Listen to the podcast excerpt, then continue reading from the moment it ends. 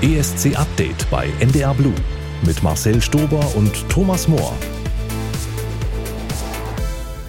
Ihr seid gegrüßt an den Empfangsgeräten da draußen. Hier ist wieder ESC Update, euer Podcast für alles rund um den Eurovision Song Contest. Und ich sage jetzt schon mal, huiuiui, da ist aber gerade mal was los. Vor acht Tagen gab es eine große Eilmeldung, über die auch nicht ESC-Medien viel berichtet haben. Über die wollen wir natürlich gleich sprechen, aber vorher gibt's noch das fröhliche Hallo an Thomas Mohr. Ich grüße dich. Hallihallo, schönen guten Tag. Wir haben heute drei große Themen für euch. Die Ukraine wird den ESC 2023 nicht ausrichten. Das hat die EBU so bestimmt. Stattdessen kommt jetzt offenbar Großbritannien zu der Ehre. Well, let us talk about that then. Let's take a cup of tea, mate. Um, und apropos Großbritannien, Sam Ryder, der war dieses Jahr für Großbritannien dabei. Ähm, der wurde toller Zweiter und ich habe mich mit ihm zu einem Interview getroffen. Auch das könnt hm. ihr hier gleich hören. War sehr, sehr nett, sehr, sehr interessant und wie international sind wir heute bitte schön? Zu Gast haben wir auch noch die Macher des Podcasts Merci Cherie, Marco und Alkis, ein niederländischer Österreicher und ein Grieche. Ihr habt ganz Europa in diesem Podcast.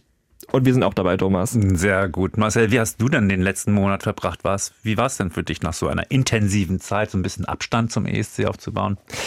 Ach, auch mal ganz nett, weil ich ja auch arbeitstechnisch einfach auch in vielen anderen Redaktionen arbeite, die ich so ein bisschen vernachlässigt habe, die ersten fünf Monate dieses Jahres und dann auch mal wieder was anderes zu sehen mit anderen Leuten, mit anderen Themen, das hat was. Äh, aber nichtsdestotrotz äh, ist natürlich der ESC immer im Fokus meiner Aufmerksamkeit, egal was da passiert. Und das ist ja auch ein bisschen was passiert im letzten Monat. Und da war ich ja auch, also den Freitag letzte Woche, da war ich natürlich auch wieder unter Strom, als das dann, als diese Nachricht kam, über die wir gleich reden, aber noch nicht jetzt. Wie, wie war es bei dir? Du warst im Urlaub, oder?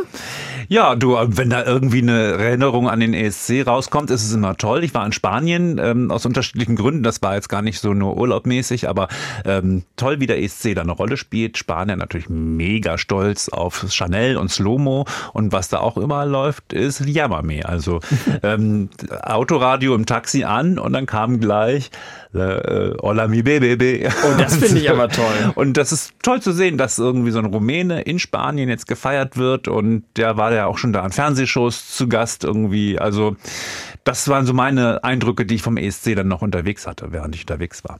Ach cool, das erinnert mich, als ich in Turin war, einmal im Taxi lief Halo. Das hat mich auch sehr gefreut. Da dachte ich, ach Mensch, das ist der ESC. Äh, Autofahren und Radio. Ich bin ja auch häufig mal unterwegs im Auto, wenn ich irgendwie über die Autobahn fahre. Und da läuft auch jetzt nach dem ESC immer noch sehr viel Malik Harris, sehr viel Rockstars. Und die Sicht von mir auf diesen Song hat sich, habe ich gemerkt, so ein bisschen verändert. Denn mittlerweile höre ich diesen Song und, und empfinde was dabei, weil ich jetzt den mit dem ESC verbinde und mit den ganzen Eindrücken von Turin. Das ist jetzt irgendwie so für mich natürlich der Soundtrack geworden. Hat sich eigentlich deine Sicht auf Rockstars so ein bisschen verändert jetzt seit dem letzten Monat oder seit den letzten zwei Monaten? Nee, überhaupt nicht. Ähm, also so als Song im Radio, dem im Hintergrund laufen zu haben, das, das, ja, das ist ja gegeben sozusagen. Mir ist nur klar geworden im Nachhinein, dass der Song für den ESC wirklich an, auch wirklich zu schwach ist, ja. Also mhm. ähm, während man bei vielen Songs, also wenn es allein schon um das Mitsingen geht, ja, also man kann ja noch nicht mal äh, mitsingen, weil das irgendwie so, die Melodie nicht so variantenreich ist ich fand es jetzt im Nachhinein äh, überhaupt nicht überraschend und ich habe da auch mit meinem Chef dann drüber diskutiert und ähm, der ist ja sozusagen Team Radio und der hat jetzt eingeräumt, okay, ich kann sagen, was ein Radiohit ist, aber beim ESC-Hit bin ich noch ein bisschen überfragt. Ähm, da sind wir dann gefragt in Zukunft, Marcel. Also mein Blick auf Rockstars hat sich insofern überhaupt nicht geändert. Mhm, aber ich komme aufs Thema zu sprechen, weil mich zumindest eine Sache freut, äh, wenn ich sehe, was Malik so erlebt jetzt in diesem Monat nach dem ESC. Er hat eine eigene Tour gespielt, er ist oft im Fernsehen zu Gast, er singt bei einem Festival Festival nach dem nächsten wirklich. Oft im Radio nach wie vor hat der ESC hier vielleicht trotzdem und war das vielleicht auch ein Erfolg des Auswahlprozesses trotz des letzten Platzes einen Künstler wirklich aufgebaut? Ja, das ist was anderes. Also das würde ich, also der, also diese Kooperation mit den Radios hat insofern komplett geklappt, äh, was den Teil angeht, dass sie den Song spielen. Und dadurch, dass es eben von den sechs Songs in der, Songs in der Vorentscheidung auch eindeutig der beste Song war, ähm, ist das eben zum Radiohit geworden. Und dann erst haben es halt nur ganz verwegen die ganzen öffentlich-rechtlichen Radiosender gespielt, die Kooperationspartner waren. Und es ist ja tatsächlich so gekommen, dass andere Sender aufgesprungen sind. Das war nicht unbedingt zu erwarten und das ist schon als Erfolg zu werten. Und dann hat Malik eben seine eigene Tour gemacht, die größtenteils ausverkauft war. Und dann gibt es eben auch diese ganzen Sommerfestivals, die teilweise eben auch von Radiosendern wie NDR 2 veranstaltet werden, die dann teilweise umsonst sind oder kostenfrei. Und dann sieht man die Bilder, wie Marcel, äh, wie, wie Marcel, wie Malik dann da vor 30.000 Leuten auf der Bühne steht. Und das ist natürlich ein Erfolg, weil er sich jetzt in dieser Künstlerszene in Deutschland zumindest in diesem Jahr etabliert hat. Und das ist für ihn vor allem toll. Ne? Das freut mich vor allem für ihn. Wir reden gleich bei ESC Update über das Thema des Monats, Thomas. Die Ukraine, also der Sieger von 2022, wird nächstes Jahr die Show nicht austragen. Das gab es seit 1980 nicht mehr. Jetzt aber erstmal, weil wir ihn noch im letzten Monat gar nicht gespielt haben, der Siegertitel des ESC von Turin, Stefania vom Kadusch Orchestra. Bitteschön. Stefania, Mamo, Mamo,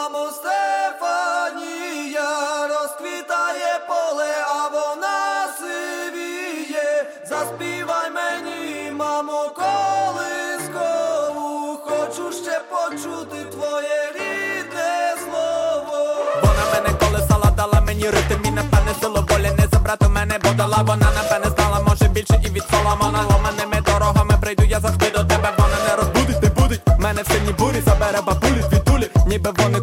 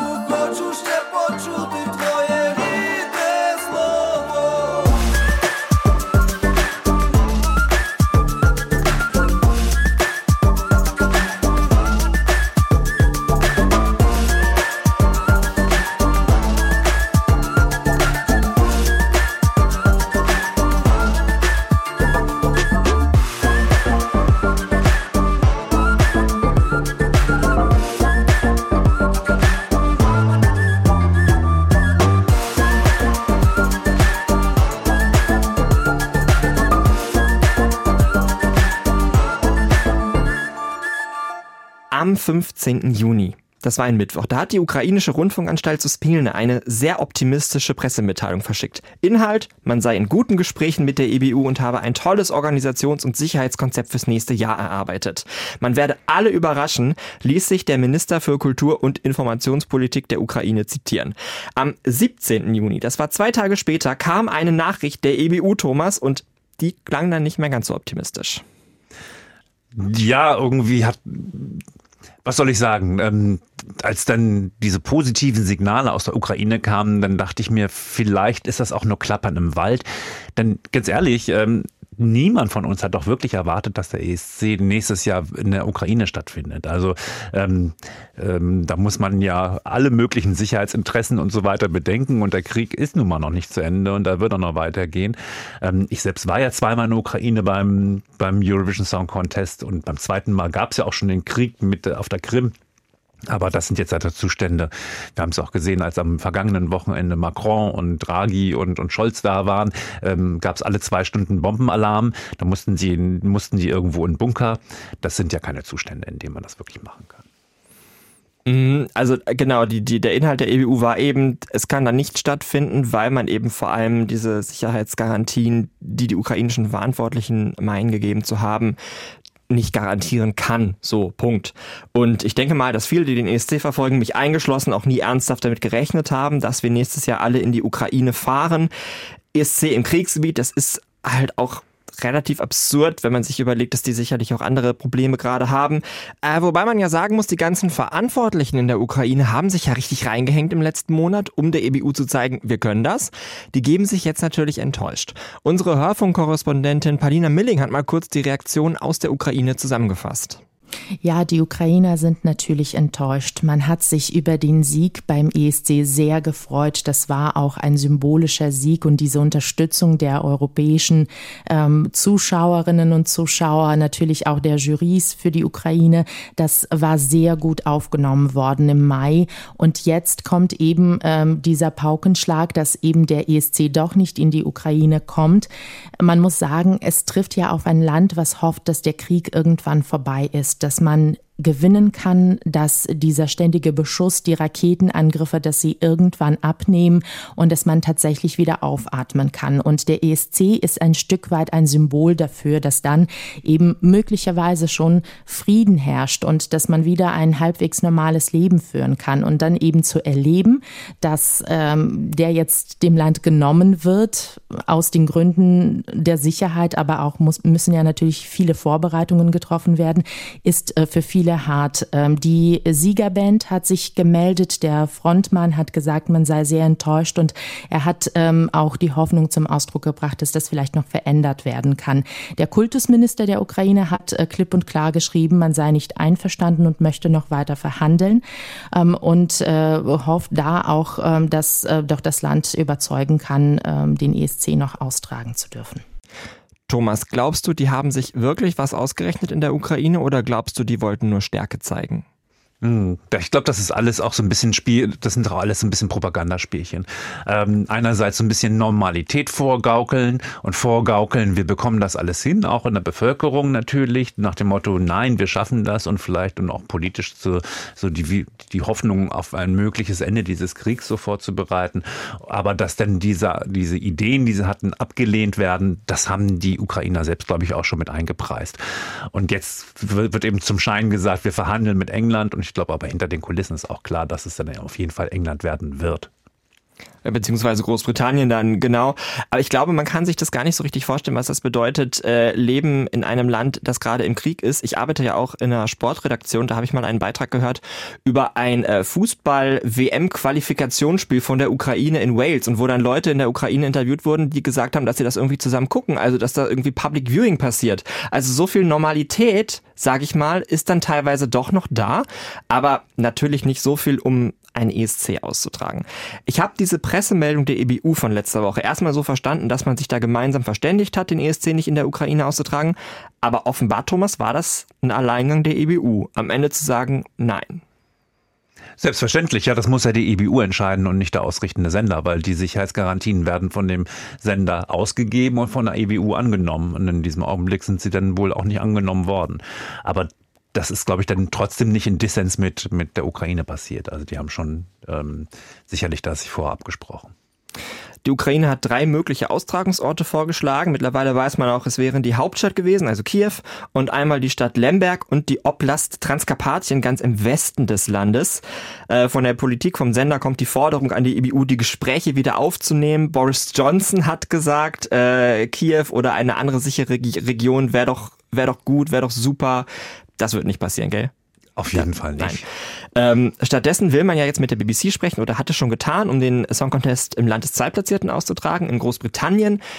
Ist das was, was du für eine gute Idee hältst? Also wäre Großbritannien der, das richtige Land, um diesen Song Contest dann zu kriegen? Ja, auf jeden Fall, weil so nach der Regel, ne, der Zweitplatzierte ist dran. Konsi war ja auch da am Auffassung. Darüber haben wir letztes Mal auch ja schon diskutiert. Polen wäre auch gut gewesen wegen der, wegen der Nähe zur Ukraine.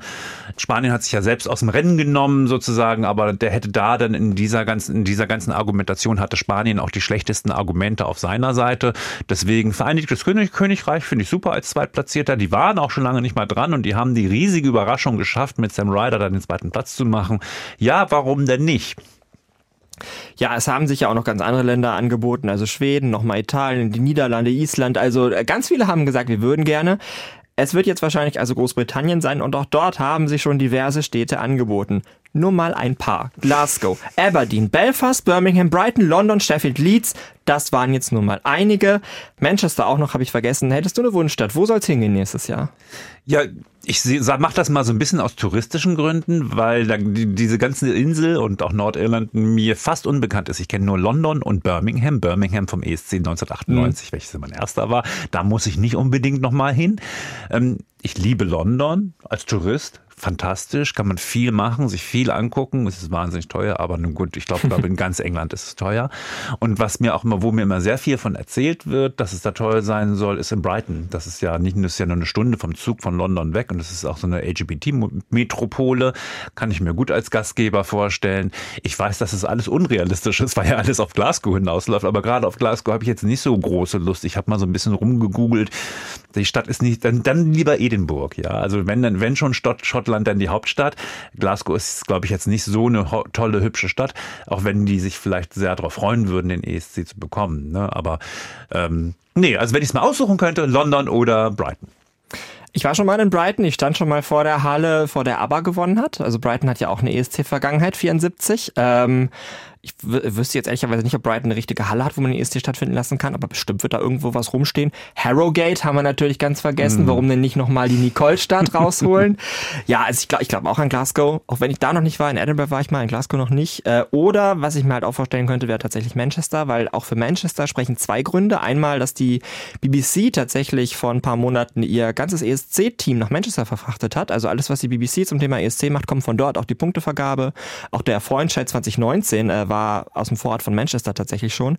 Äh, und in Manchester ist tatsächlich die größte Halle des Landes. Da passen 21.000 Leute rein. Die ist direkt am Bahnhof, also super zentral gelegen könnte also auch für Manchester sprechen. Ja, aus touristischen Gründen, Manchester stand schon immer auf meiner Liste, da wollte ich sowieso hin, also das lieber als Glasgow. Aber das, äh, das ist halt mein Wunschkonzert, aber ich glaube, das ist der EBU ziemlich egal und der BBC auch, was ich hier sage. Aber wenn uns die BBC anruft, dann werden wir ihr das sagen. Mhm. Es wird sich ein bisschen so anfühlen, als hätte Großbritannien den ESC gewonnen nächstes Jahr. Da bin ich mir dann schon fast sicher, auch wenn man, das hat man ja auch schon angekündigt, auf jeden Fall die ukrainische Kultur widerspiegeln will und auch soll.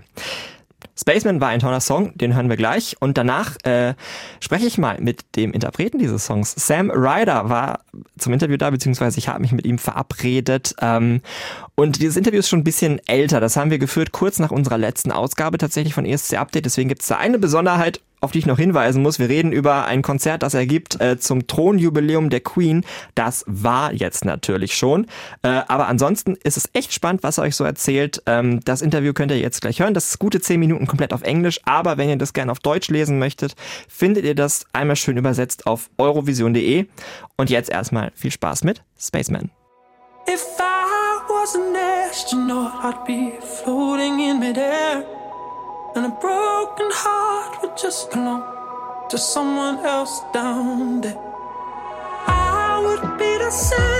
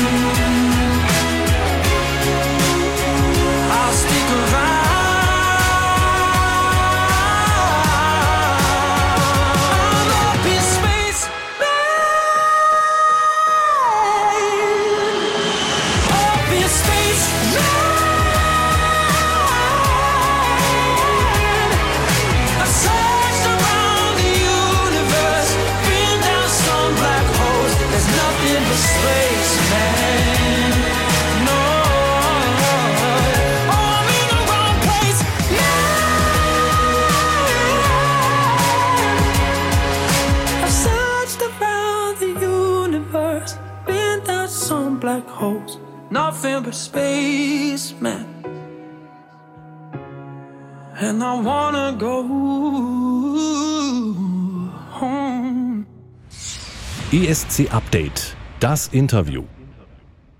Der Jurysieger des ESC 2022 und gleichzeitig Zweitplatzierter von Turin, hier ist Sam Ryder. Nice to meet you, Sam. How are you doing? Hello. Thanks so much for having me on.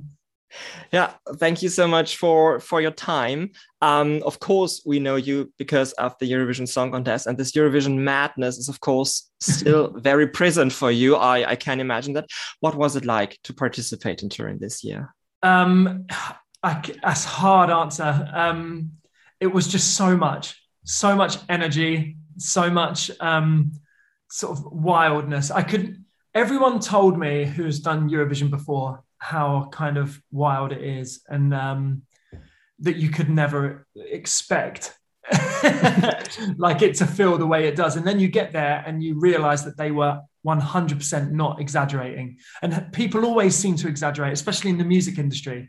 But no one can over exaggerate eurovision because it's so bonkers in the best possible way. It's amazing. One of the most rewarding and um, beautiful experiences of my life.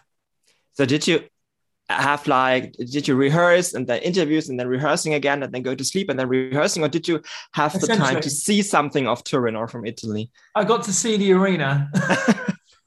Lovely arena, isn't it? Yeah, yeah. No, I went out. I was able to go out um, like once in Turin. I think we had one day where we had like a half day off and we went on a boat for a bit and then came back to Turin, ate a pizza, and had to go straight back to the hotel. And that was our day off. But it was still amazing because, like, you don't almost um, need a day off because everything is so you're, you're living this incredible experience already. It's not like you're somewhere that you don't want to be.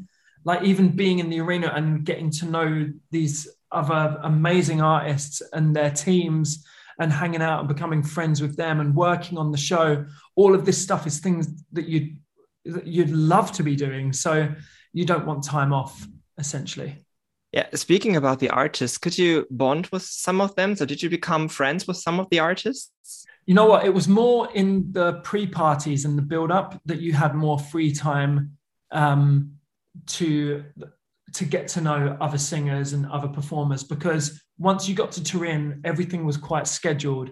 Like your arena call time was very specific. So I was at the same time or similar times as Italy, Spain, and Sweden. So I would see, actually, no, not Sweden, Italy and Spain. Yeah. Um, but so I was sandwiched in between those rehearsal times. So you'd always sort of be able to bump into each other and say hello. But everyone else was scattered around at different times. So you wouldn't really see them until the rehearsals. And that's where Cornelia and I from Sweden would see more of each other, like on the actual live show dates. Did you have the time to meet uh, our contestant Malik sometime yes. at a pre-party? Yeah, I did. What an amazing guy. And we were absolutely, I don't know if you saw it on camera, but cheering our heads off when those six points came in from the public vote. It was so like we were just praying, like, come on, because he's so talented and so lovely. Um, and no one deserves to like be completely forgotten about in any like anything like that. It must hurt. And um his talent didn't deserve that. Yeah.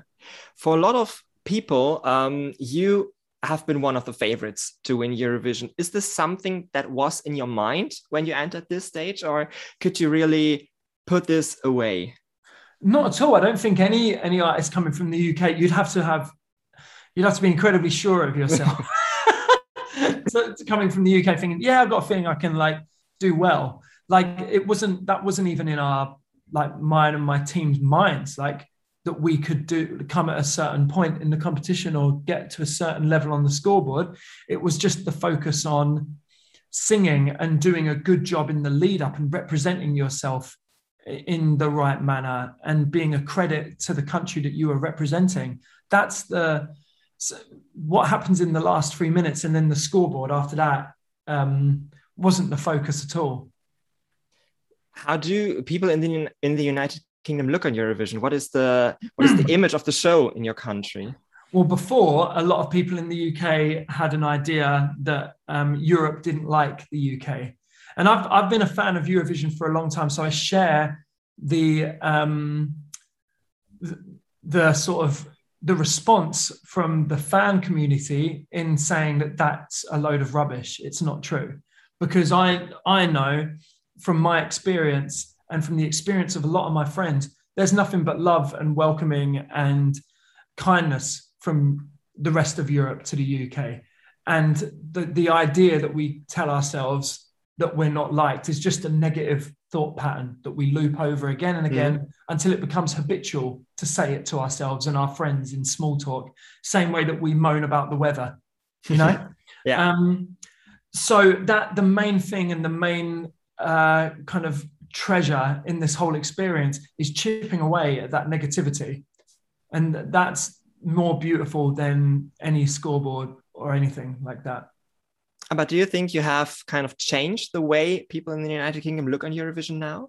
I would I would hope we've done a little bit, or at least started the conversation, because there seems to already be a different excitement towards next year's competition.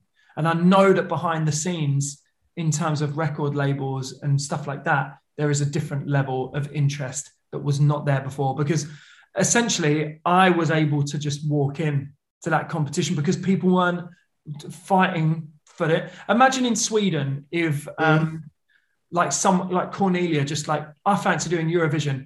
She would have to go up against a lot of different people because they love it. There's so many people that are desperate for the chance to represent Sweden and they realize how great Eurovision is and what an amazing institution it is. In the UK, we haven't had that same attitude and respect.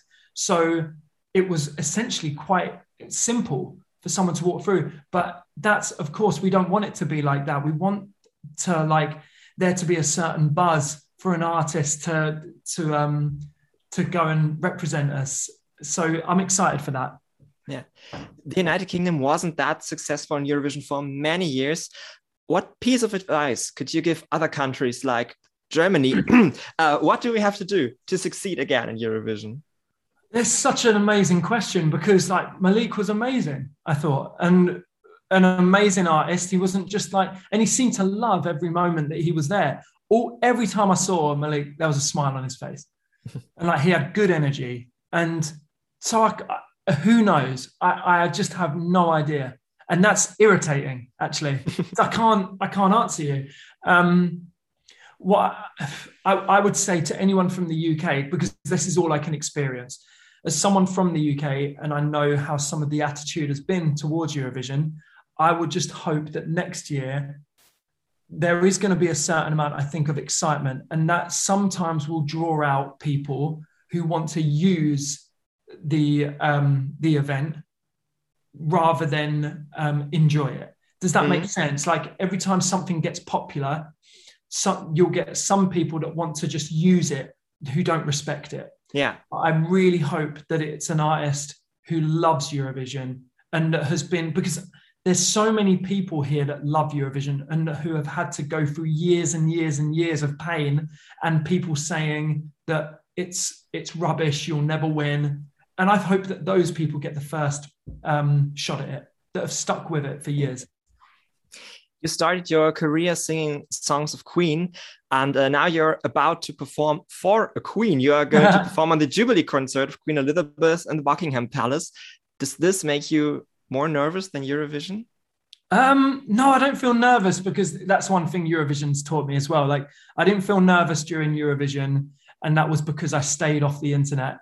Um, really? Read, Is it yeah, so, so easy? Yeah, yeah, yeah. I, I didn't read any sort of comments. Obviously, I knew some stuff that was going on because I was doing a lot of interviews and people were telling me things. Um, but I wasn't looking or scrolling forums or comment sections or like social media. So you can keep your focus. It's an amazing way to stop pressure and nerves and fear from getting and taking over your spirit essentially and your mind.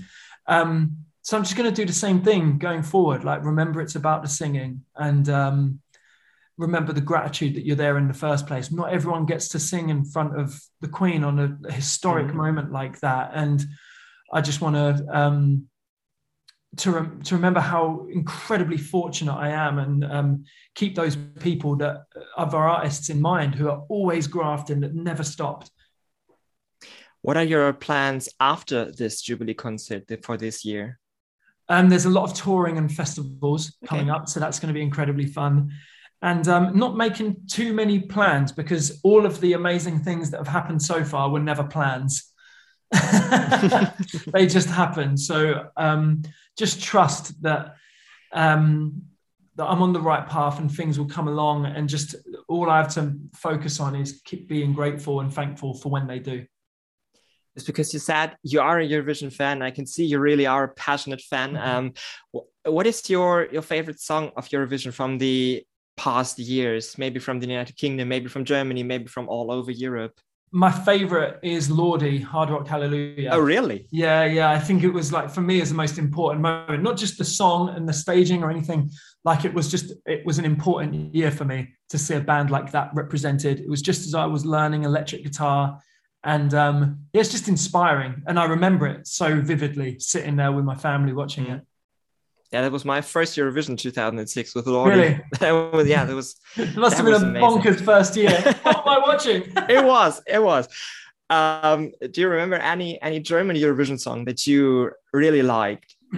I would want to take this opportunity to just again shout out Malik because he, I think we all agree. I'm sure you loved it. Um, I think it was an amazing song. I think it was a really honest staging you know it mm. was like him in his studio at home like essentially rebuilt on a eurovision stage in front of 200 million people but him working the way that he'd always work when no one was watching and i loved that sentiment and i think that that's there's something cool in that sentiment to remember that mm. the work is the work no matter the audience it's still the same work and you um it's uh, th- there's something, yeah, there's something very cool in that. Thank you and best of luck for the future, Sam Ryder. Bless you, Marcel. Thank you. ESC Update. Geschichte und Geschichten rund um den Eurovision Song Contest.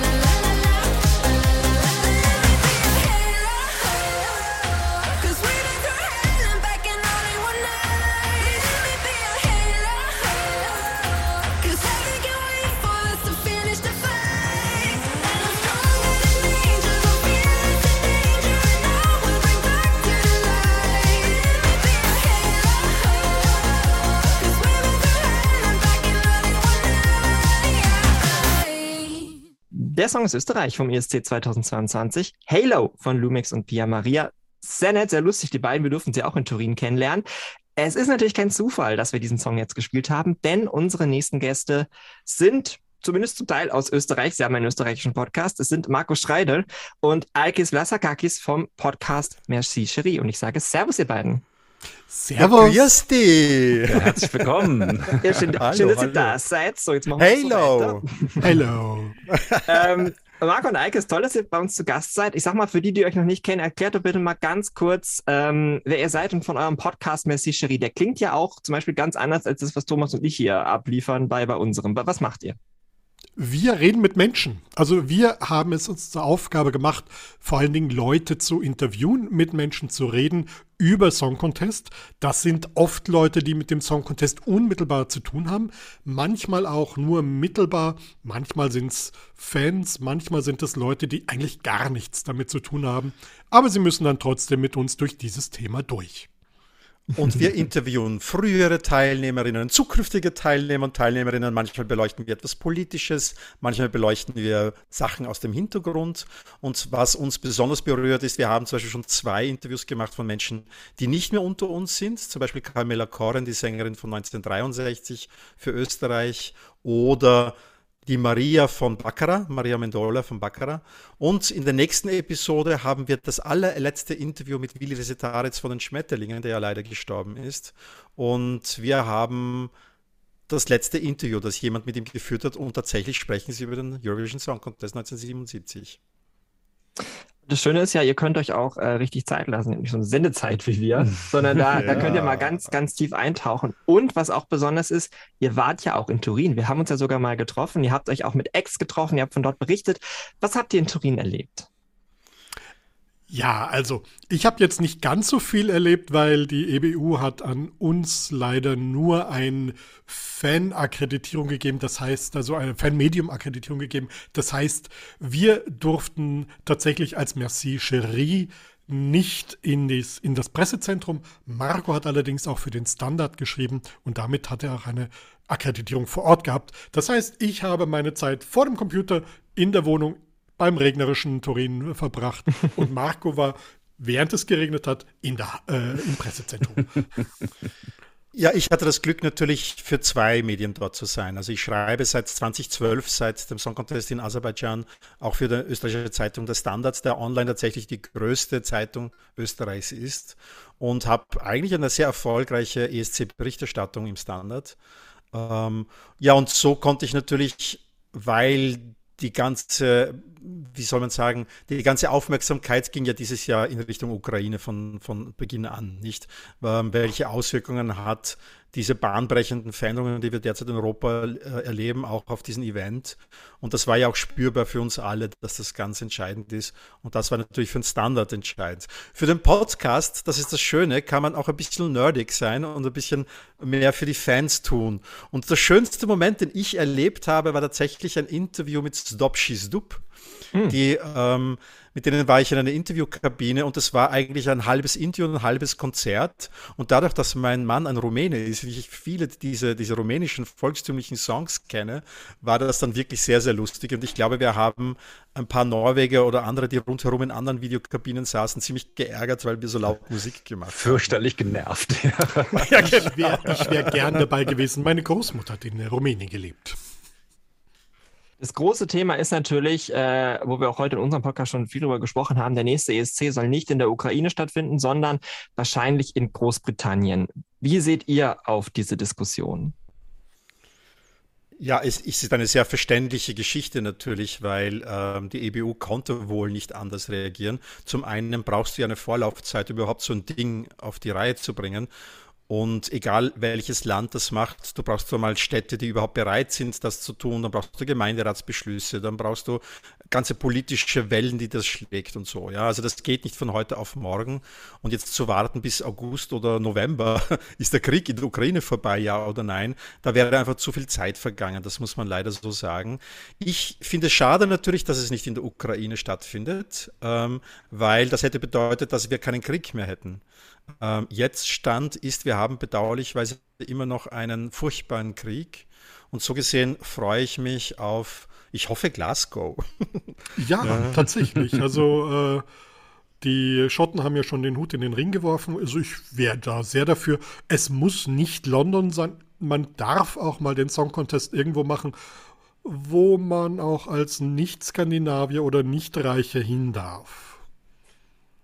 Wir haben gerade eben äh, vor unserem Interview den österreichischen Beitrag Halo gespielt. Der hat es nicht ins ESC-Finale geschafft dieses Jahr. Hat euch der österreichische Beitrag da gefehlt? Ob er uns gefehlt hat beim Finale? Ob er euch gefehlt hat im Finale?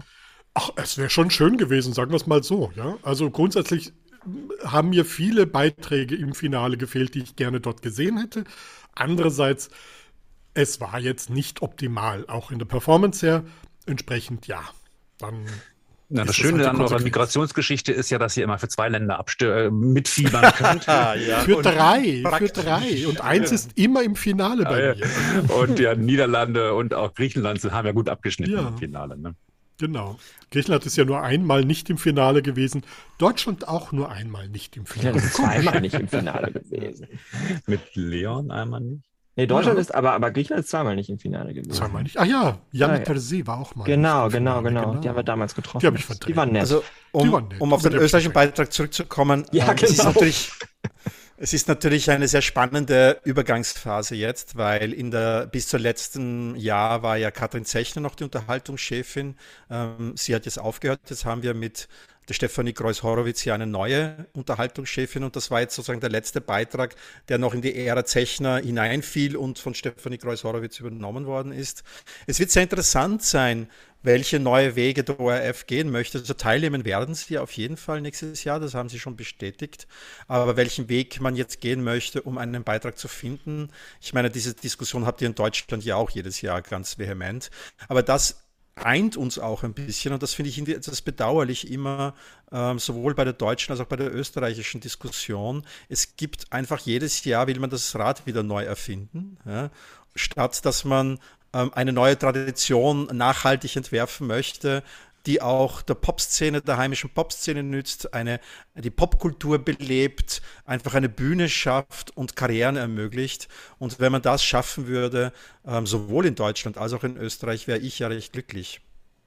Das finde ich sehr gut, dass du jetzt schon gesagt hast, wie das genau. in, in Österreich sich entwickelt. Denn das war auch eine Frage, die ich hatte, woran hakt es in Österreich? Aber das ist ja interessant, dass es dann nächstes Jahr auf jeden Fall andere Verantwortliche gibt. Da, da sind wir gespannt, was dabei rauskommt.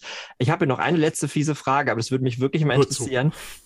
Ist man eigentlich ein bisschen neidisch auf den Big Five-Status von Deutschland, nein, wenn man in Österreich wohnt? Denkt ganz, man sich, nein, das wollen ganz, wir auch? Ganz im Gegenteil, ganz im Gegenteil. Nein, nein, nein, nein. Ich finde die Semis wahnsinnig wichtig und das Antreten in den Semifinals, äh, Finals ist für die, für, für jedes Land einfach, es ist der Testrun, zu sehen, wie gut bin ich, komme ich weiter. Und für die Big Five kommt dann am Ende immer ein Platz, hinten raus, also wenn sie mal scheitern, scheitern sie meist massiv. Wenn mal eine gute Sache kommt, dann landen sie auch mal weit vorne, wie Spanien und äh, Großbritannien diesmal. Aber es ist einfach so, du kannst nicht abschätzen, du kannst, du hast keine Erwartungen an deinen, an deinen Act, äh, wenn du dich nicht den Semis stellst. Also ich glaube auch, dass es umgekehrt ist. Ich glaube, dass es umgekehrt ist. Ähm, ich glaube, Deutschland muss die anderen Länder beneiden, die ähm, einen Song finden müssen, der ein Semifinale bestehen muss. Und ich glaube, das war auch das Problem der Big Five in den letzten Jahren, dass diese automatische Qualifizierung auch zu etwas wenig Mühe geführt hatte. Und manche Länder, wie jetzt neuerdings auch äh, das Vereinigte Königreich, aber Frankreich und Italien schon davor, wobei Italien durch Sanremo eine Sonderrolle hat, ähm, aber Deutschland hat sich schon ein bisschen bequem gefühlt, kommt mir vor, mit der automatischen Qualifizierung. Und ähm, sich nicht automatisch zu qualifizieren bedeutet auch mehr Anstrengung. Ja, okay. Dann nehmen wir das mal mit und gucken mal, wie die Anstrengungen nächstes Jahr äh, aussehen werden. Ich danke euch erstmal, äh, Eikes und Marco vom Podcast Merci Cherie, als kleines Abschiedsgeschenk dürft ihr euch jetzt noch einen ESC-Song aussuchen, den wir jetzt für euch spielen. Welcher ist es? Habt ihr euch einigen können? es wäre natürlich, es, ganz, ja. eigentlich, du darfst das ankündigen. Wir haben uns natürlich gedacht, Merci Cherie wäre die einfachste Antwort. Ja? Das ist richtig. Aber wir beide, aber wir beide haben einen anderen Song vom großen Meister, den wir so lieben. Warum nur, warum? Ja, dann hören wir jetzt Warum nur Warum vom Meister Udo Jürgens. Vielen Dank und so klingt es.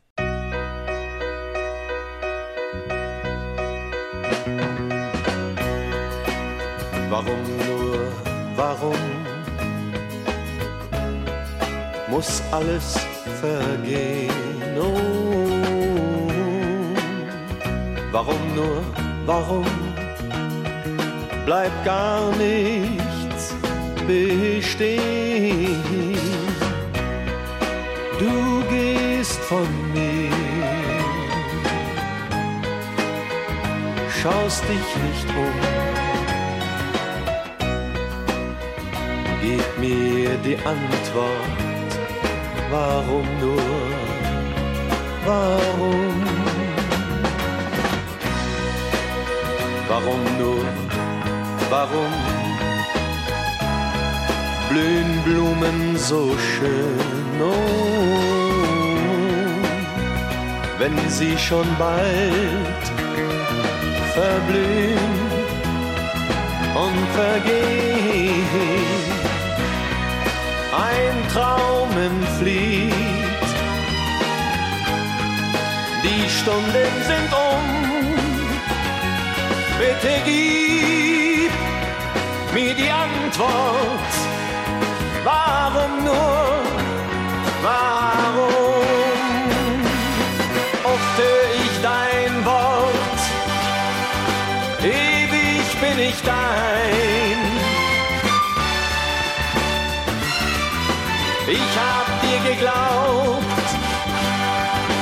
doch es war nur Schein.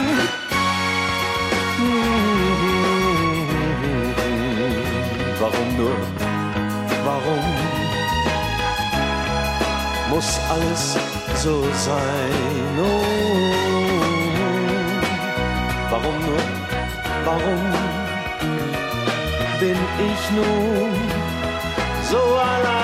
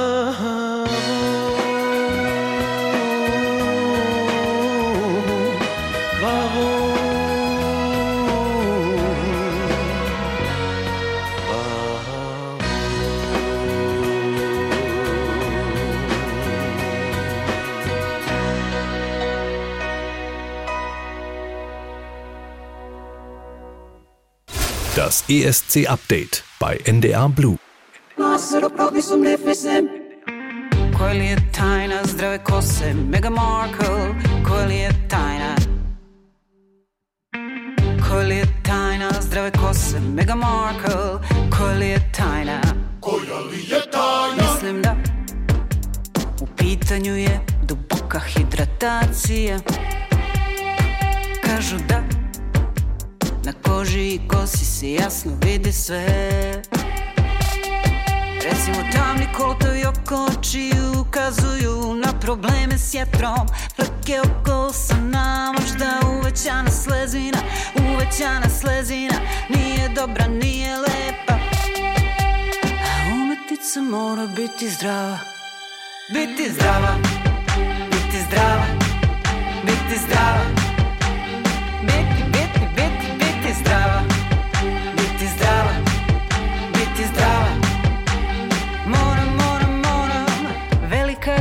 sreća što postoji Autonomni nervni sistem. Ne moram kontrolisati otkucaje srca Srce kuca, srce samo kuca. Letnjeg dana jarke boje suknje moje Na mom telu suknje moje. Pa si ja šetamo nas dvoje Brojimo korake suknja ide oko noge moje Mi šetamo. I to je sve I ne mora bolje kuca Dajem poverenje, neka samo kuca. Dajem poverenje, neka kuca Neka dičem, Bože zdravlja Bože zdravlja, Bože zdravlja. Bože zdravlja. Nemam knjižicu.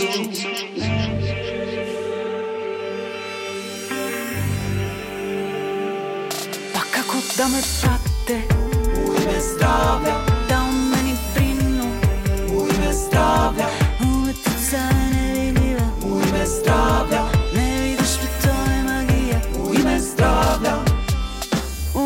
Umetnica može biti zdrava. Biti zdrava. Biti zdrava. Biti zdrava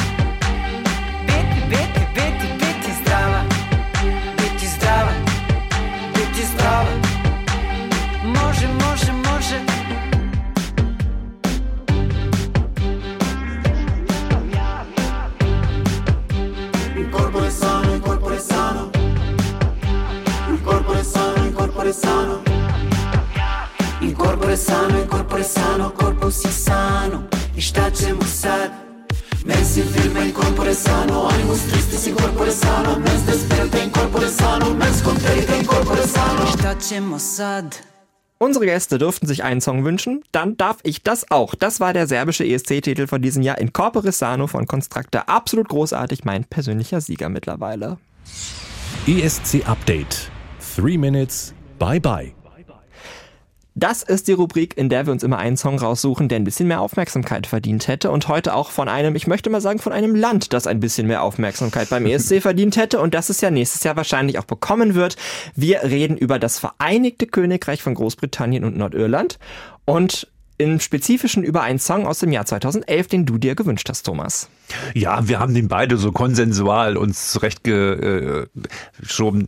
Das ist natürlich Blue mit I Can, weil ähm, bei den ganzen großen Stars, die UK in den letzten 20 Jahren schicken wollte, äh, geschickt hat, äh, das waren ja überwiegend dann mehr so ältere, war das noch das coolste, das fresheste, das angesagteste. Da gab es in Düsseldorf damals auch richtig Wirbel für und Wirbel drum, weil Fans auch extra wegen Blue angereist sind. Nun war die Performance nicht so großartig auf der Bühne, weil sie sich ähm, ganz schön versungen haben, gerade in den entscheidenden Teilen des Songs, falls du dich richtig, äh, falls du dich daran erinnerst. Ich weiß nicht, hast du da noch eine Erinnerung dran an den Auftritt in Düsseldorf? Sehr dunkel tatsächlich. Weil ich aber auch sagen muss, dass ich äh, mit dem Namen Blue nichts anfangen konnte. Für mich war das eine Gruppe wie jede andere und dass die offenbar vorher mal bekannt waren, habe ich erst viel später nach dem ESC rausgefunden. Also äh, seit wann kanntest du Blue und war das wirklich so eine große Nummer damals? War das vergleichbar mit einer Bonnie Tyler, die man kennt? Oder auch mit einem Engelbert, den man kennt, der ja auch danach antrat? Also wie Auf groß jeden war Blue? Fall, auf jeden Fall. Ähm, ahnst du den Film tatsächlich Liebe? Ich weiß, dass es ihn gibt. Ja, da, da wird die Band Blue ja auch andauernd genannt. Also die waren, wie so Boybands so sind, die waren nicht so groß wie Take That oder die Backstreet Boys, aber dann gleich die nächsten, würde ich sagen. Also, guck. das schon, also Blue, wahnsinnig. Also doch, doch, ja. Also als dann rauskam, Blue, fette Hände, dann, war, dann hat man auch drüber gesprochen, hat sich das zugeworfen, hat gesagt, was, wirklich Blue? Nein, doch. Aber Nein, doch. Oh. genau. Aber das war jetzt, ähm, ähm, das war schon ein, zwei Jährchen nach ihren letzten großen Erfolg. Also es hatte auch schon wieder so ein klein, kleines Comeback-Geschmäckle. Ne? Also oft nutzen ESC-Künstler ja die große ESC-Bühne, um ein im Comeback einzufädeln und oft gelingt das nicht. Bei Blue ist es nicht genauso wenig gelungen wie bei den No Angels in Serbien damals. Okay, die hatten letztes Wochenende auf der Waldbühne in Berlin ein riesengroßes Konzert, ein Revival-Konzert, aber es sind ja immer nur wieder dieselben Songs aus Anfang der 2000er.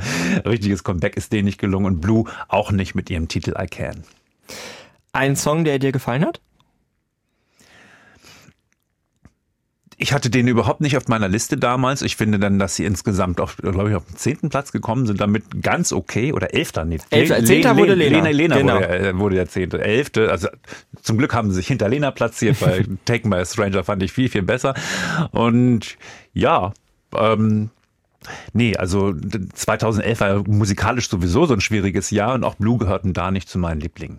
Schwierig ist ein schönes Wort, um das zu umreißen, wie das 2011 gewesen ist.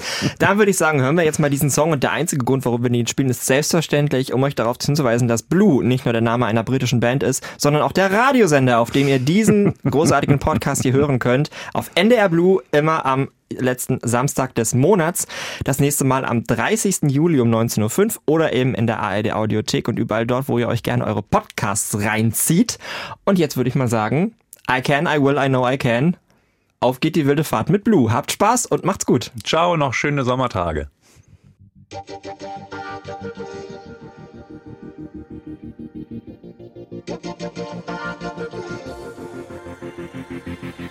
You were the eyes in the face of fortune. I lost my way and I couldn't find you. Oh, oh no.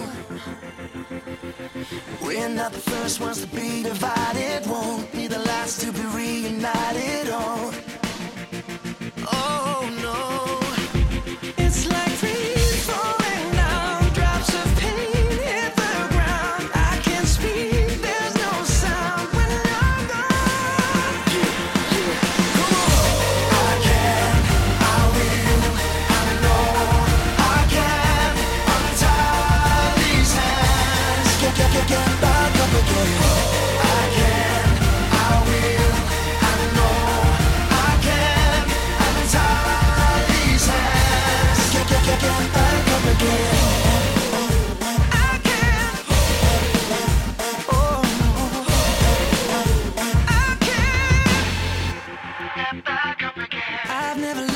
anything quite like this. No second chances if I don't find it all.